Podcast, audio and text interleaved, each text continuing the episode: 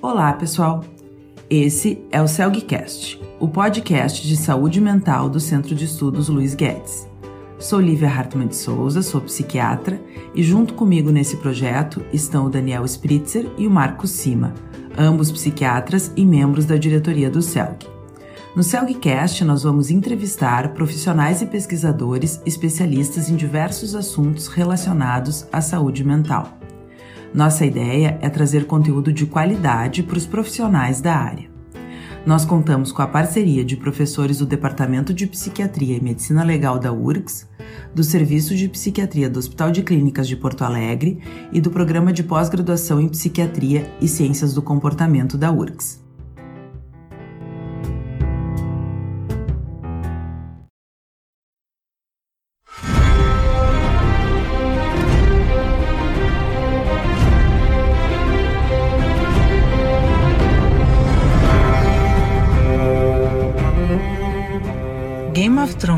A série mais aclamada dos últimos tempos. Entrou para o livro dos recordes como a série dramática com maior transmissão simultânea ao redor do mundo. Segundo a HBO, a temporada 8, que finalizou a série, teve uma média de 44,2 milhões de espectadores por episódio. Há um ano, a última temporada estava sendo exibida e a série, que é baseada na fantasia épica As Crônicas de Gelo e Fogo, despedia-se de sua legião de telespectadores. Diante do momento em que vivemos, da pandemia pelo coronavírus, em que fronteiras de continentes e países são ultrapassadas, onde os sentimentos de desamparo e vulnerabilidade tornam-se evidentes, poderá vir à mente de admiradores da série a famosa frase Winter is coming. Como na série, a vida é cheia de invernos, uns mais duradouros e severos e outros mais brandos. Para ajudar-nos a passar por esse inverno rigoroso, convidamos vocês a utilizarem da reflexão como meio de expansão e sobrevivência psíquica diante da adversidade. Nesse momento, nossa muralha é o distanciamento social, e nossa sobrevivência depende dos vínculos e do conhecimento.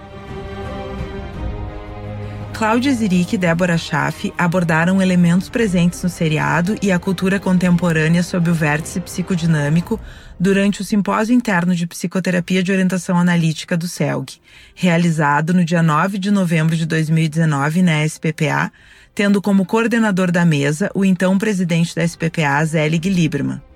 Os organizadores do evento As Séries Invadem o Setting, Cultura e Psicodinâmica foram os associados do CELG Caroline Busatti, Mário Barcelos e Patrícia Lago. Hoje, o episódio do CELGcast é a reapresentação do áudio dessa atividade. E vamos propor algo diferente. Queremos a participação do ouvinte no próximo episódio.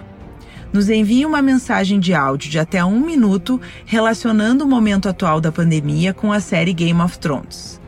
Vamos compilar alguns desses áudios e fazer um episódio bônus. Esse episódio vai ser intitulado Winter is Coming Reflexões acerca do inverno. Essas gravações podem ser realizadas através do seu próprio celular, apenas acessando o site anchor.fm/celgcast e clicando no ícone Message. Basta colocar nome, e-mail e criar uma senha. Na descrição do episódio estão as informações e o link. Ficaremos muito felizes com a sua participação. Lembro que o Dr. Cláudio Ziric é psiquiatra e psicanalista, analista de data, membro efetivo da Sociedade Psicanalítica de Porto Alegre e ex-presidente da Associação Psicanalítica Internacional. A Débora Schaff é psiquiatra e psicoterapeuta, mestre em psiquiatria pela URGS e membro aspirante da Sociedade Psicanalítica de Porto Alegre. E lembrem de seguir o Celgcast no Spotify ou na plataforma de sua escolha para serem notificados a cada episódio novo lançado. Deixo vocês agora com a apresentação.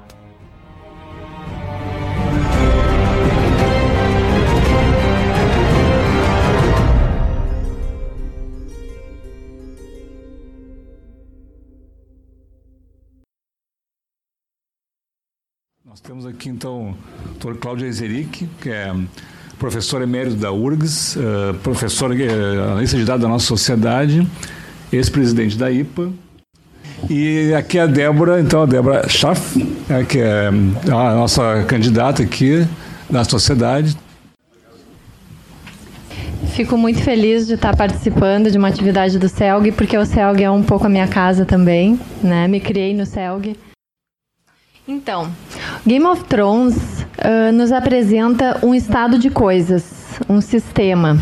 E a gente vai tomando conhecimento dos seus meandros e também vai conhecendo os personagens que estão inseridos e, ao mesmo tempo, constituem e transformam esse sistema ao longo do tempo.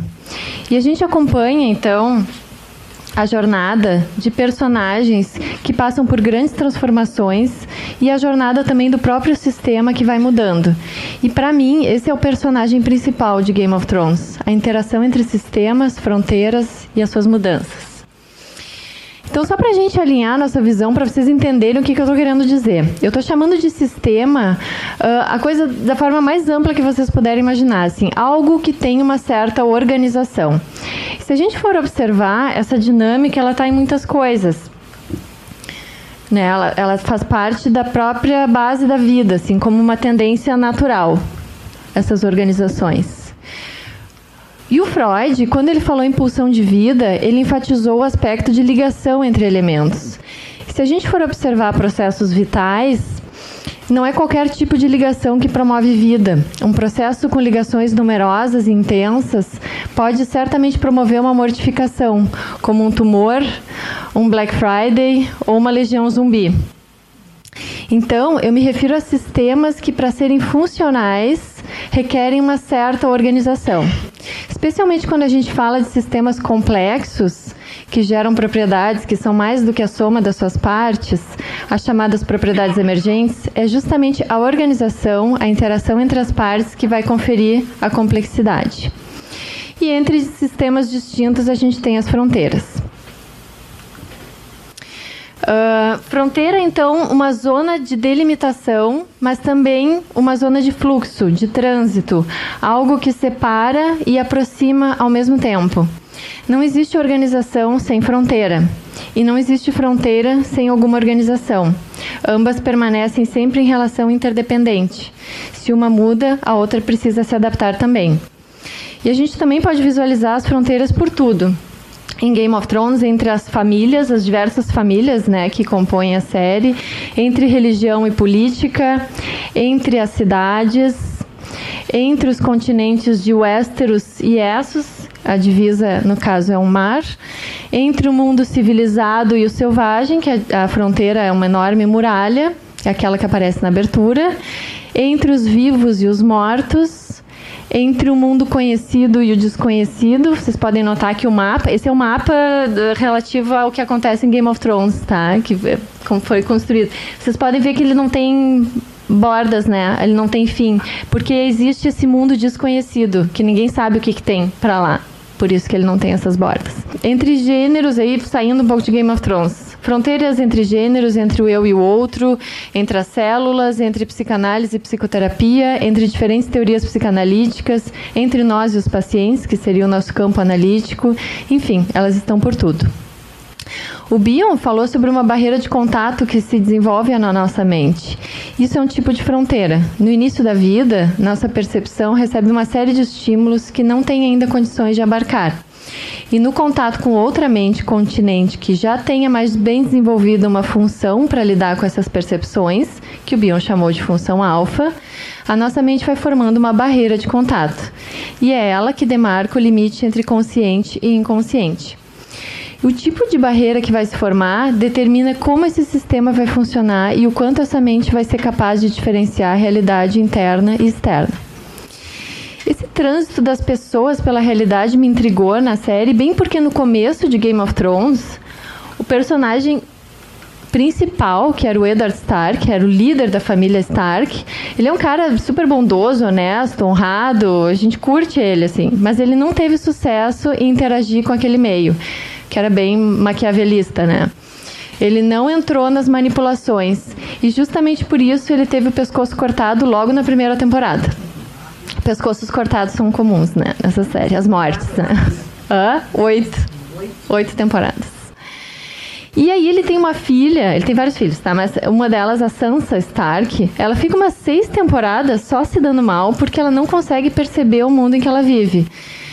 E olha que ela tem uma irmã mais novinha que ela, que é um avião nesse sentido.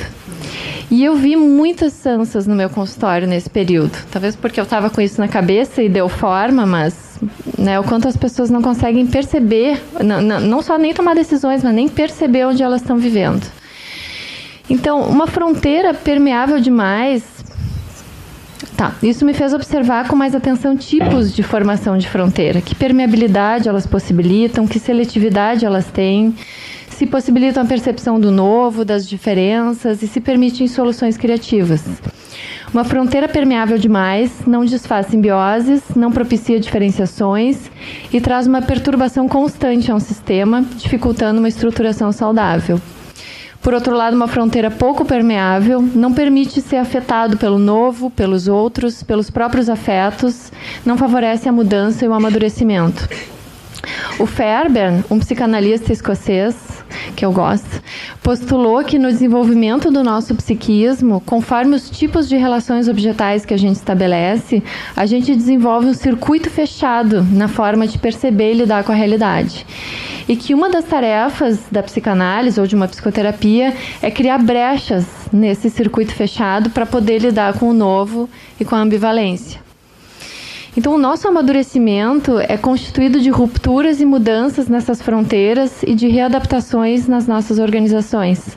Rupturas de fogo, rupturas de gelo. O nome dos livros que deram origem à série é As Crônicas de Gelo e Fogo. Então, em Game of Thrones, a gente tem essa organização central que, com, que tem o trono de ferro, que comanda os reinos no continente de Westeros. E a gente tem um outro continente que é Essos, com várias cidades independentes e alguns povos mais primitivos. E ao norte da muralha, a gente tem os selvagens. E ao norte da muralha, quando chega o inverno, ou trazendo o inverno, a gente tem os caminhantes brancos. E ao longo da série, dois exércitos vão se formando. Em Essos, aquele continente né, mais livre, que não está nos, nos reinos, um, a Daenerys Targaryen ela monta um exército de homens com três dragões. Ela conquista os seus exércitos principalmente por via da sedução como líder, bem maquiavelista também. Ela é um exército vivo, quente, com fogo, movido pelo desejo. São unidos porque ela inflama os seus seguidores no desejo deles. E para lá da muralha, o rei da noite lá monta um exército de zumbis. Ele conquista esse exército tirando de homens, mulheres e crianças o que lhes é próprio e transformando eles em uma massa uniforme que se move apenas em função de seus comandos. São unidos porque não têm diferenças, histórias, identidades. É um exército gelado, sem vida. Então, essa organização central, até então movida por disputas de poder internas, é ameaçada e vai precisar se reestruturar. Os Starks, a família que vive mais ao norte, nos reinos, mas perto da muralha, tem como lema: o inverno está chegando. Eles sabem sobre o inverno. E o inverno em Game of Thrones pode durar muitos anos. É uma verdadeira passagem, da qual os despreparados não conseguem sair. A velha ama do menino Bran Stark diz a ele: Ó, oh, minha criança de verão, o que você sabe sobre o medo? O medo é para o inverno. O crescimento dá medo, a vida é cheia de invernos. Por quantas mortes passamos ao longo da vida? E para a gente não se tornar um adulto morto-vivo, precisa desenvolver habilidades que nos permitam sobreviver psiquicamente, desenvolver uma fronteira que permita trocas com a realidade, mantendo a capacidade de pensar e sonhar.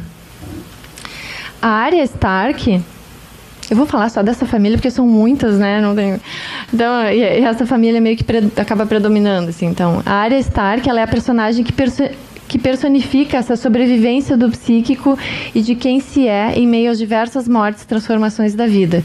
E eu acho que uma boa parte dos personagens que sobrevivem por mais tempo na série, porque muitos morrem de fato, né? Eles passam por mortes, por ritos de transformação. O Bran Stark, ele passa por uma quase morte já na infância e depois ele vai atravessar a muralha em direção ao inverno, em busca da árvore de folhas vermelhas, símbolo de conhecimento. Ele rompe a barreira do tempo e espaço e se torna o corvo de três olhos, conhecedor de toda a história humana. O objetivo principal do Rei da Noite, aquele dos zumbis, é matar o Bran Stark, como se ele quisesse atacar o próprio vínculo de conhecimento humano. E a enorme barreira de gelo que foi criada para manter os selvagens fora dos domínios dos reinos não contém o inverno. Por mais que um muro enorme crie uma sensação de segurança, é um tipo de fronteira que reflete uma imaturidade na organização. Além de o que fica para lá da muralha permanecer selvagem por estar fora dos domínios, o que fica para cá fica frágil por não desenvolver habilidades para lidar com a realidade. Como a gente pode observar em pacientes muito obsessivos, uma casca dura com miolo mole como os vilarejos próximos à muralha. Quando os selvagens chegavam, é claro que eles sempre davam um jeito de pular a muralha, né? Eles os habitantes estavam totalmente despreparados para lidar com eles, o que permite a sobrevivência ao inverno na série é, é uma integração entre vários sistemas diferentes, muitas vezes rivais, né? Então, o Jon Snow, é, ele foi criado pelos Starks como bastardo, ele faz um papel de integração na série. Ele é morto pelos também tem um rito de morte. Ele é morto pelos companheiros e trazido de volta por magia. E é interessante que ele foi morto por causa de um resquício de identificação com o mesmo aspecto que levou seu pai, o Eddard Stark, a ser decapitado lá no início. Uma certa ingenuidade, um quê politicamente correto. Então é uma série de ritos é uma espécie de rito de passagem. E é o Jon Snow que abre pela primeira vez passagem na muralha para integrar os selvagens com os cidadãos, exercendo uma verdadeira função alfa. Lembrando que na barreira de contato do Bion não é apenas ser permeável que está em jogo. A função alfa atua sobre os estímulos perceptivos e os transforma em algo processável. O Jon Snow trouxe os selvagens inserindo eles na organização. Depois a muralha, como qualquer muralha, vai ser destruída. Decretando, é spoiler, mas eu achei, ah, é óbvio, qualquer muralha cai. Decretando a falência do sistema esquizo-paranoide e demandando uma reorganização que envolve integração de partes por um fim comum. Assim que a ameaça do inverno passa, as, as partes voltam aos seus lugares e vão se reorganizar entre si. Retornam os conflitos quentes.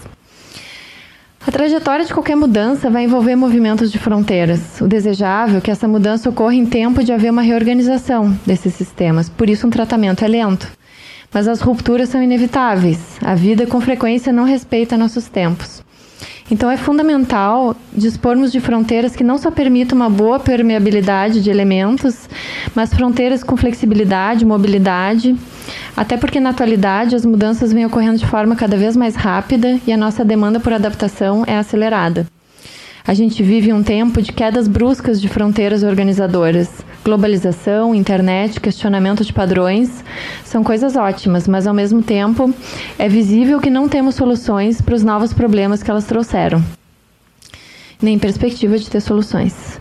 Especialmente também porque há uma confusão entre liberdade e falta de limites. Fronteiras com limites. Talvez por isso a gente tenha tantos muros sendo construídos, muros concretos, né, entre países, essa coisa. E tam, uh, talvez também por isso esteja tão presente na atualidade a temática zumbi. Porque tem essa reflexão sobre o que pode nos tornar mortos-vivos, desmentalizados, mas se a gente for observar nas séries que envolvem apocalipse zumbi, como Game of Thrones, a ênfase principal é nos sobreviventes. Os zumbis se alastram rapidamente, os sobreviventes precisam reagir muito rápido, mesmo sem nem entender direito o que, que se passa. Há um colapso de todas as organizações que conhecemos, uma extinção da sociedade e uma necessidade de reorganização muito rápida dos sobreviventes. Os personagens favoritos de Game of Thrones, eu acho que são esses. Ou são os meus, não sei, mas a gente, a gente vê que muita gente também gosta desses. Eles têm justamente essas características. São pessoas com visão, buscadores da verdade, reorganizadores de barreiras e, quando surpreendidos, se adaptam com rapidez suficiente para quase sempre salvar o próprio pescoço e, às vezes, até conquistarem o que buscam. E não são politicamente corretos. Se necessário, mentem, matam, manipulam, mas por um bem maior. São bons, mas não são bonzinhos, nem ingênuos. E aqui eu trago o adorado Tyrion Lannister, que já nasceu tendo que passar por mortes. A da mãe no parto e a dele como pertencente à sua família, já que sempre foi considerado um monstro por ser anão. Mas ele foi um hábil sobrevivente psíquico, ainda que precise de uma dose de vinho para tolerar a realidade. Se tornou um astuto leitor e resolvedor de conflitos. Ele usa o nome da sua poderosa e rica família quando precisa negociar. Mas como de fato ele não pertence a nada, tem largas fronteiras, transita pelo mundo desde Essos até a muralha. Apesar de não ser figura de poder central, ele é sempre tomado como conselheiro. Ele é um pequeno homem com uma grande sombra, como disse Varys, um outro astuto articulador da série. Muitas vezes, nossos pacientes, assim como a Sansa Stark, aquela que ficou apanhando, desejam a paz de uma vida resolvida que não existe. Eu acho que uma das nossas tarefas é ajudá-los a desenvolver habilidades para perceber e viver a vida do jeito que ela é, inclusive com a crueza que ela muitas vezes tem. Constituir fronteiras que permitam contato com essas realidades e, ao mesmo tempo, protejam um sistema. Um sistema que seja flexível, que tolere as mortes, que seja movido principalmente pela busca pela verdade. Temos que nos tornar bons resolvedores de conflitos. Essa é a nossa paz possível. Através das rupturas que eu acho que Game of Thrones sugere, Game of Thrones sugere uma trajetória na direção de busca pela verdade e de aprofundamento. Um amadurecimento dos personagens que sobrevivem, que muitos não, né? E um amadurecimento do sistema, que em vez de expulsar, vai tendendo a se ocupar das demandas trazidas pela integração. Na última temporada, aquela mesma abertura fica um pouquinho diferente, porque ela muda conforme os acontecimentos, mas elas são semelhantes. Na última, ela muda bastante, significativamente. A muralha está rompida, a visão daquele olho, que eu chamo de olho, vem de lá da muralha para dentro do sistema, que a gente vê ele todo mais de perto, ela está pertinho do chão. A árvore, aquela vermelhinha do conhecimento, tem mais folhinhas vermelhas e é depois da gente passar por ela que a gente entra numas passagens que permitem que a gente entre na intimidade das estruturas, enxergando as engrenagens por dentro. A gente desce até o subsolo com suas criptas, que de repente parece ser iluminado pelo olho brilhante, e a gente chega nos reinos. Aparece o trono e o caminho até ele vai sendo construído pelo chão. Quem irá reinar?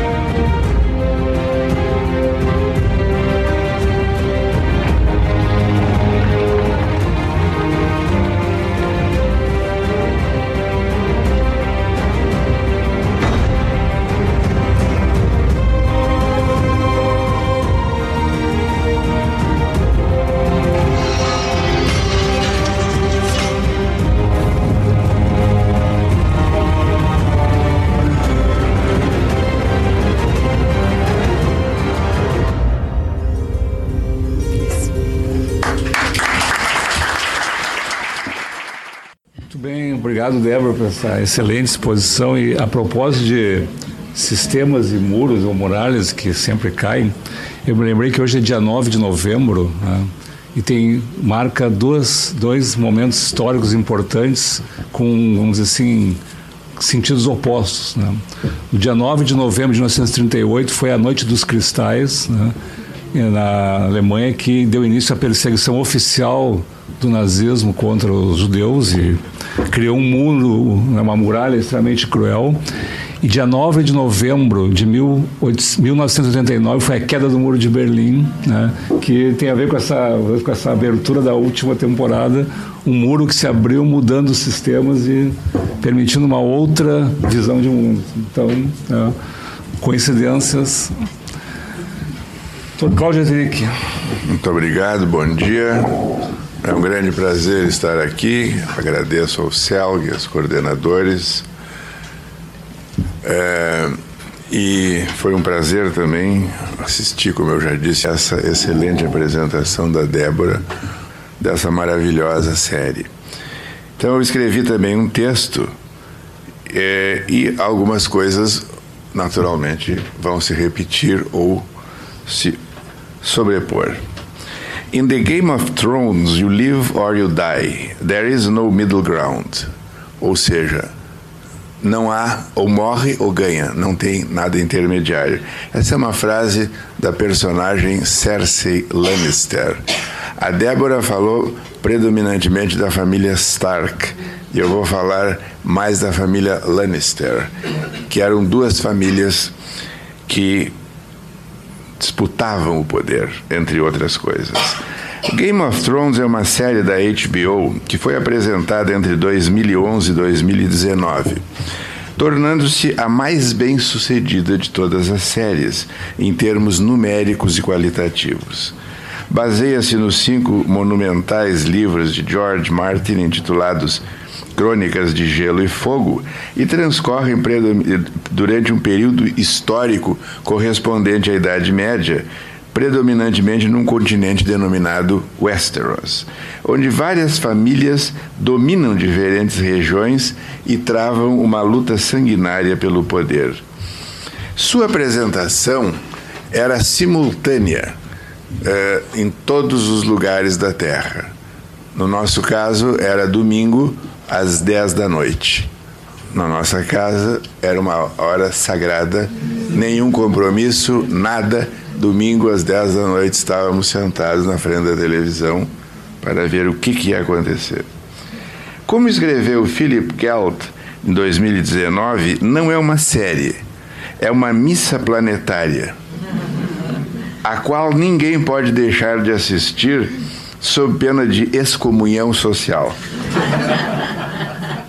Sucesso vivo desde sua estreia em 2011, Game of Thrones rapidamente se erigiu em algo incontornável, uma espécie de guerra e paz católico do século XXI. Essa missa planetária, além da inevitável comunhão com milhões de espectadores, provoca também uma identificação com os atores personagens, pois, com poucas exceções, filmes ou séries não duram tanto tempo e seguem diversas vidas, como Game of Thrones.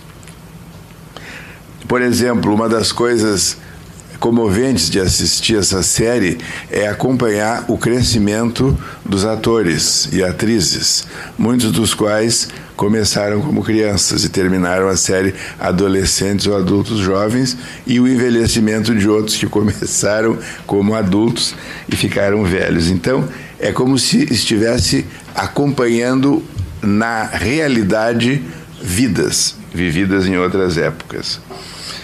Vários trabalhos, entrevistas e depoimentos que li recentemente, tendo em vista essa apresentação, entre eles alguns escritos por historiadores, filósofos, psiquiatras e psicanalistas, destacam vários possíveis fatores para o tremendo sucesso dessa série. Um deles é a sua extraordinária tecnologia. Outro, a dimensão monumental das cenas de batalha. Algumas deu para ver aqui. Outro ainda, a crueza brutal das cenas de violência, crueldade, perversão e às vezes até amor. Outro ainda as maravilhosas locações em vários países, dos quais destaco a Islândia.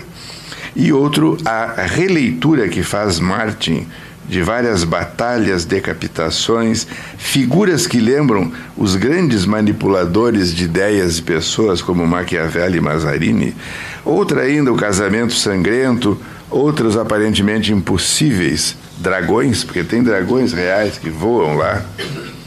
E uma das piores coisas é ver o making of é horrível a, a, cena em que eles estão montando a história dos dragões. Não vou contar, não vejam. Tira toda a graça. As traições, a árvore cheia de misticismo e assim por diante.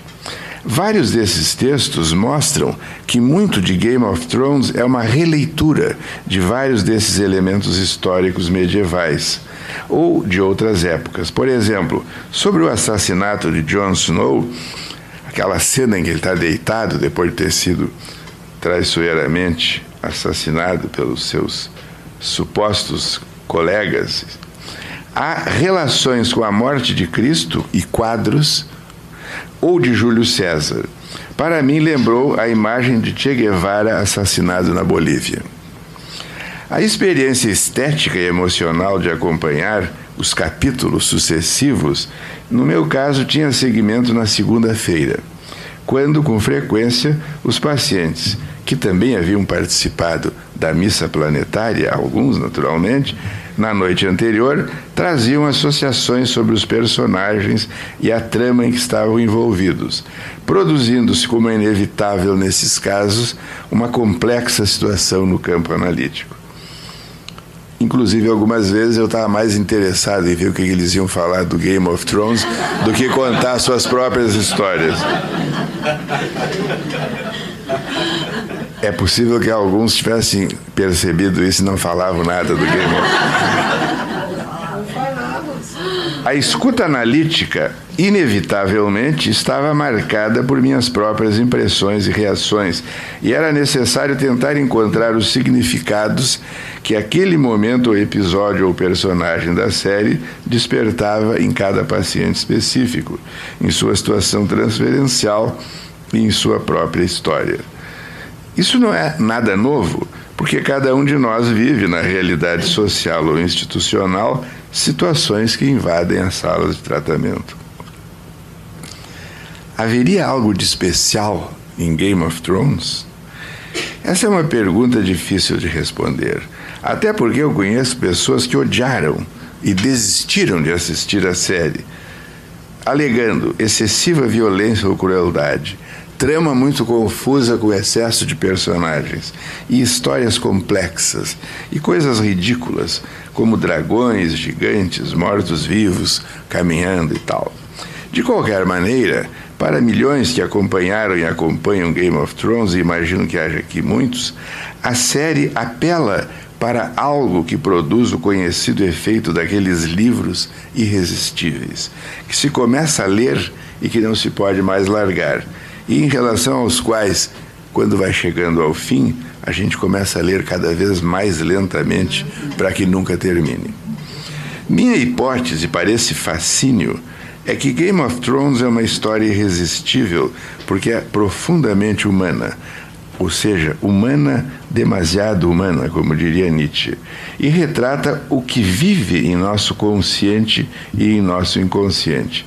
Nesse sentido, além da monumental Guerra e Paz, muitas cenas evocam quadros de Bosch, Bruegel, Van Gogh, Rembrandt. Dessa monumental galeria de famílias, grupos, situações, tramas, inúmeros personagens se destacam. Aqui eu vou repetir algumas coisas que a Débora disse. O íntegro e justo Eddard Stark, covardemente decapitado. A cruel, despótica, narcisista e implacável rainha Cersei a mãe dos dragões, Daenerys Targaryen, e sua longa jornada em busca do reconhecimento e do poder, até terminar como uma assassina sanguinária, montada em seu dragão, dizimando milhares de inocentes, como Hitler e seus aviões massacrando a inocente Guernica. O bastardo Jon Snow, que acaba descobrindo ser ele o único legítimo pretendente ao trono de ferro a ingênua e romântica Cersei, Sansa, que ato falho tremendo, eu disse Cersei. A ingênua e romântica Sansa, que depois de penosa trajetória, abusos e violações, se transforma numa astuta política e rainha do norte. A menina arteira Arya, que sobrevive a incontáveis perigos, se torna uma guerreira espadachim destemida, mata o Rei da Noite e termina a série numa viagem a terras desconhecidas, numa clara alusão à descoberta da América e assim sucessivamente. Um outro aspecto que me atraiu a atenção, que poderia ser mais aprofundado, é uma reflexão sobre o papel das mulheres e sua forte presença é, nas sangrentas lutas e campos de batalha e também nas articulações. Seu poder até a batalha final entre Daenerys e Cersei, por um lado, e a massa de prostitutas, por outro, como objetos de prazer e crueldade. Mas finalmente decidi concentrar minha atenção para aprofundar aqui mais uma outra pessoa, cuja vida e trajetória contém elementos de Thanatos, poder e civilização.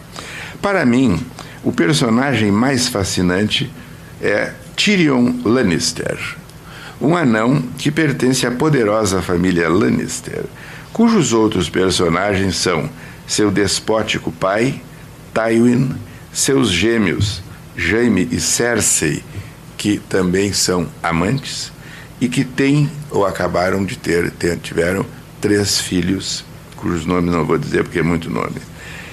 Em várias entrevistas, isso é uma coisa interessante, os realizadores da série, Benioff e Weiss, relatam que após chegarem ao acordo com o George Martin para transformar os cinco livros numa série, isso resolvido, eles disseram: agora nós precisamos contratar o Peter Dinklage, que é o ator que representa o Tyrion Lannister o, o anão. Porque, além de ser um grande ator, eles acharam que ele poderia dar um eixo em relação ao qual muito da série poderia se desenvolver. Não por acaso ele acabou sendo o ator mais premiado ao longo da realização da série. E é interessante que na, na última premiação do Emmy, estava todo o elenco em cima do palco, ele recebeu naturalmente o prêmio e tava todo ele e ele estava no meio, como a figura central. Ou seja, ele era aquela pessoa que me dá a impressão que dava o eixo da série. O que, que há de tão atraente, afinal, em Tyrion Lannister? Minha mente é minha arma. Meu irmão tem a sua espada. O rei Robert tem o seu martelo. E eu tenho a minha mente. E uma mente precisa de livros, como uma espada precisa de uma pedra de amolar para mantê-la afiada. Por isso eu leio tanto. Esta é a resposta que Tyrion dá a Jon Snow, outro personagem central, que lhe perguntara: por que, que tu está sempre lendo? E Tyrion, aliás, disse uma outra frase para o então bastardo Jon Snow: Todos os anões são bastardos mas nem todos os bastardos têm que ser anões. Um conselho importante no, na trama. Na verdade, esse complexo personagem não estava sempre lendo, pois seu tempo se dividia também em beber vinho continuamente. Aliás, ele bebia, deve ter consumido toneladas de vinho.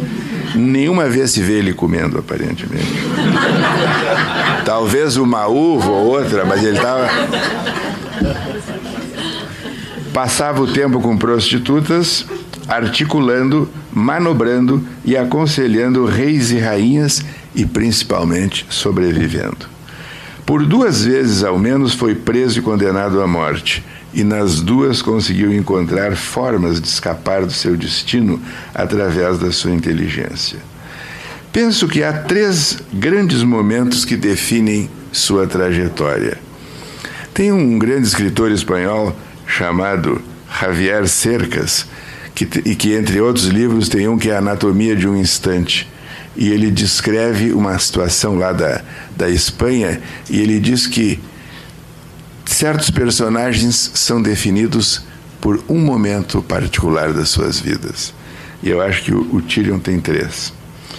O primeiro ocorre durante o seu julgamento, presidido pelo próprio pai obviamente já decidido a condená-lo à morte. Pelo suposto envenenamento do seu sobrinho Geoffrey, filho da Cersei, um rei cruel e perverso, parcialmente manipulado pela mãe, que também odiava o Tyrion, o anão, alegadamente por ter matado a mãe de ambos ao nascer, no parto. Num dado momento, Tyrion declara que está pronto para confessar. Imaginem a cena, toda a corte está reunida, ele está ali no, no centro, as pessoas estão dando testemunhos, o pai presidindo com dois outros caras que faziam o que ele mandava. I want to confess. O pai pergunta: Ah, sim, vais confessar então que envenenaste Joffrey? Não, responde Tyrion. Não o envenenei. Mas gostaria de tê-lo matado. Como gostaria de matar todos vocês aqui nessa sala. Mas vou confessar o meu verdadeiro crime. Meu crime é ser anão e provocar no Senhor, o Pai, e em todos os demais daqui o desprezo, a repulsa e o ódio. Esse é o meu crime e é por isso que eu estou sendo julgado. E a seguir ele despeja, despeja seu ódio, sua indignação e sua revolta contra toda a corte ali reunida. É um momento assim dramático e fantástico na eloquência oratória do ator. A segunda ocorre quando, depois de condenado, ele é condenado à morte, obviamente, estava ali preso esperando, ele é libertado pelo seu irmão Jaime, que dá um jeito de arrumar todas as coisas para ele fugir da capital. Mas antes disso, ele vai aos aposentos do pai, onde encontra Shai, uma mulher a quem amava, que fora cooptada pelo pai a depor contra ele, e agora era amante do pai. E ele entra e ela chama o pai, imaginando que era o pai que estava entrando, meu leão, alguma coisa assim, que era como ela chamava o Tyrion. Nesta cena, possivelmente a mais poderosa dramaticamente pela dor e pelo ódio que o dominam, ele estrangula Shai.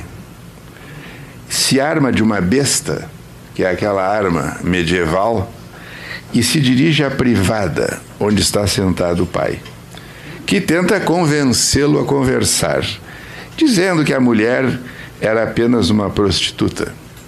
Ao que Tyrion responde que a amava e que nunca mais diga uma coisa dessas. E depois de uma breve troca de frases, em que Tywin diz: Não, mas tu é meu filho, eu não ia deixar que te executassem. O anão responde que o pai, em várias ocasiões, tentara matá-lo e atira a primeira seta. O pai, atingido inicialmente, diz: Tu não é meu filho. E Tyrion então atira a segunda imortal, dizendo: Sim, eu sou teu filho. Aqui nós vemos a inversão dos papéis. Primeiro, uma cena edípica, em que o pai rouba a mulher do filho. E segundo, o pai, regredido à fase anal, sentado no vaso, literalmente, como dizia o gaúcho, com as calças na mão, e à mercê daquele a quem sempre desprezara. A terceira cena ocorre no último episódio, quando Tyrion é de novo preso condenado, possivelmente vai ser condenado à morte, porque libertou o irmão Jaime. É, estava na prisão onde tinha libertado o irmão em vez de ser executado, ele é condenado, a, ele é convocado para escolher o novo rei, já que Daenerys tinha morrido. Seu discurso, ao explicar o critério para escolher o novo rei, é uma aula de sabedoria em que explica o que torna alguém realmente capaz de ser rei, dizendo: não ser a força, não ser a riqueza, não ser a inteligência, mas a capacidade de contar uma boa história. Uma narrativa que reúna, empolgue e faça sentido aos futuros súditos. E indica um jovem de uma família rival, Brandon Stark, que a Débora mostrou, que é aclamado como rei. Brandon no quebrado, porque ele estava numa cadeira de rodas. Mas ele só aceita com a condição de que Tyrion seja o seu principal ministro, que chamava-se a mão do rei. Então, o que, que há em Tyrion que lhe confere uma grandeza inversamente proporcional à sua estatura? Penso que há nele uma mistura da tragédia grega, do herói que luta contra seu destino e a ira dos deuses, dos dramas shakespearianos e do que está descrito por Freud em Totem e Tabu sobre o assassinato do pai da horda primitiva. Ao contrário de algumas discussões sobre a realidade histórica ou não dessa cena, que eu acho ridículas, o que nos interessa é a sua realidade psíquica e a necessária e inevitável morte simbólica do pai e mãe da infância para que cada pequeno ser, ou seja, cada criança, possa crescer. Algo que a Débora mencionou. O anão aqui serve como uma metáfora apropriada. Freud é muito claro quando descreve o pai despótico da horda primitiva que não permitia o crescimento dos outros machos da horda. O mesmo vale para a mãe despótica, como incontáveis vezes vemos na clínica e na vida, cuja inveja da beleza e do desabrochar da filha leva a comportar-se como a bruxa, ou seja, a mãe má da bela adormecida. As outras duas cenas, merecem a reflexão sobre a Hilflosigkeit freudiana, o desamparo da criança nos primeiros tempos de sua vida, face a um mundo de adultos. Um mundo muitas vezes cruel, desafiador, outras implacável, outras ainda estimulante, protetor e amoroso. No caso de Tyrion, isso raramente aconteceu. Uma das cenas mais emocionantes da série que ilustra sua batalha solitária é a do último encontro entre Tyrion e seu irmão, Jaime, em que ele diz para o irmão que ele, o irmão foi a única pessoa em toda a vida que de fato o amou e graças ao qual sobreviveu. Nessa despedida, que é uma cena muito comovente, os irmãos se abraçam chorando e sabem que nunca mais vão se ver porque logo o irmão morre e reafirma, como todos sabemos, que apesar das vicissitudes de qualquer vida, só a presença de pelo menos uma relação amorosa genuína permite sobreviver psíquica e fisicamente. Mas eu ainda mais penso que é esse anão, esse ser minúsculo em tamanho e grande em mente que perpassa a série, que acaba sendo o verdadeiro rei atrás do, do trono, encarna não só a criança desvalida que cada um de nós foi, ou cada um de nós se torna em momentos de dor, tristeza, sofrimento e desesperança, mas ainda mais Tyrion, como Coringa, que está passando esse filme, representa as massas de anões. De gente sem possibilidade de crescer, vivendo abaixo da, da, da linha da pobreza e da miséria, constantemente ameaçado de ser morto pelos poderosos Tywin, Cersei e Daenerys. Talvez Tyrion, em sua trágica vida e suas sucessivas redenções, represente essas pequenas criaturas, desde as crianças até os que são infantilizados, reduzidos, privados, jogados às prisões da fome, da ignorância e da desigualdade social e conseguem, talvez muitos, talvez poucos, sobreviver, matar simbolicamente o pai ou o tirano de plantão e encontrar algum lugar ao sol. Cheio de cicatrizes no rosto, corpo e alma, com a expressão marcada ao mesmo tempo pela experiência da tragédia e da dor e pela sabedoria duramente conquistada, Tyrion pode ser uma metáfora de cada um de nós em sua trajetória pela vida. Lutando com a pressão de Thanatos, experimentando as oscilações constantes e incertas das diversas expressões do poder e buscando adquirir alguma civilização possível. Desde que Freud descreveu em 1920, há quase 100 anos, portanto, a pulsão de morte ou Thanatos, em contraponto, convívio, associação ou combate com a pulsão de vida ou eros, nós temos observado aqui, eu vou usar uma metáfora medieval, uma interminável guerra dos 100 anos entre os analistas, em torno dessa ousada proposta de Freud. Continuamos discutindo. Isso é uma pulsão? É necessária ou inútil para a metapsicologia? Tem algum fundamento biológico? Tem alguma expressão clínica? E essa guerra provavelmente vai continuar. No Mal-Estar da Cultura, Freud de novo enfatiza essa oposição. Um dos autores que mais estudou foi André Green, na sua teorização sobre ligação e desligamento.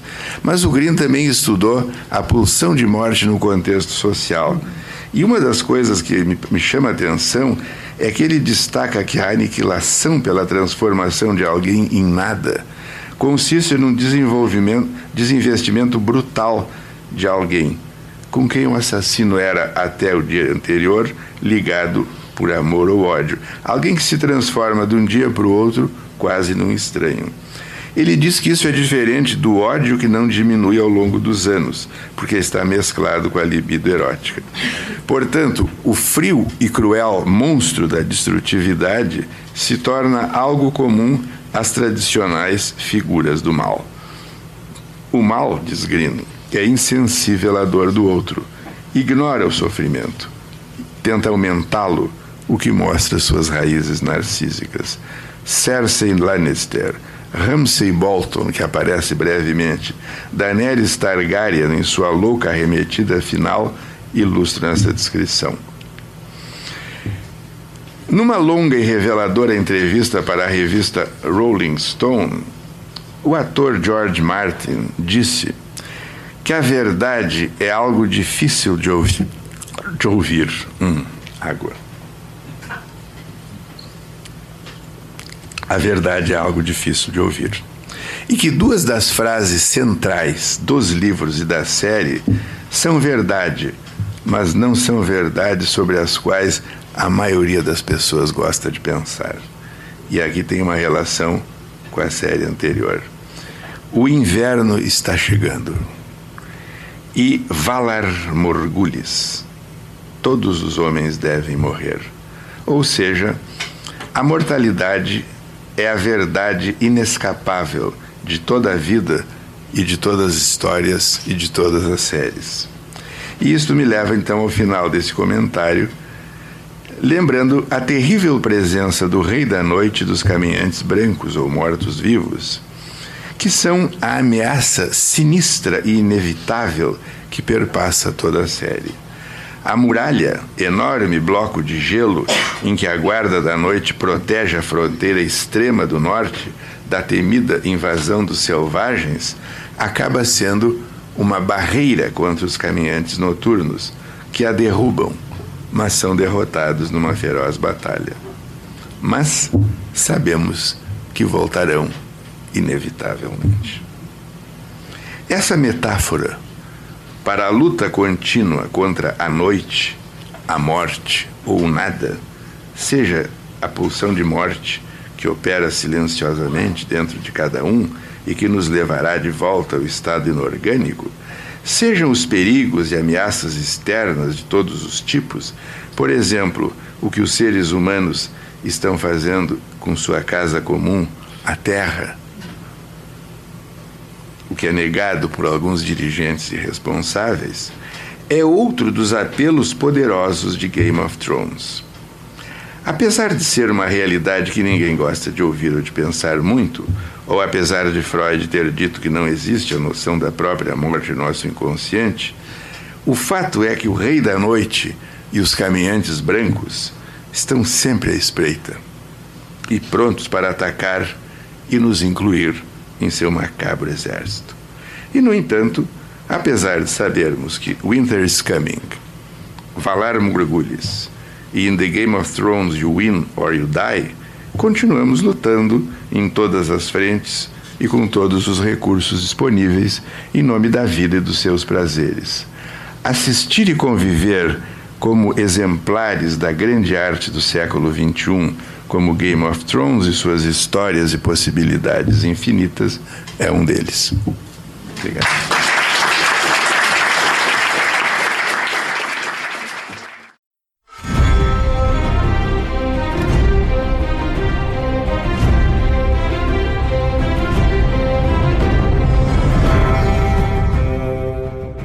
Nos envie uma mensagem de áudio de até um minuto relacionando o momento atual da pandemia com a série Game of Thrones.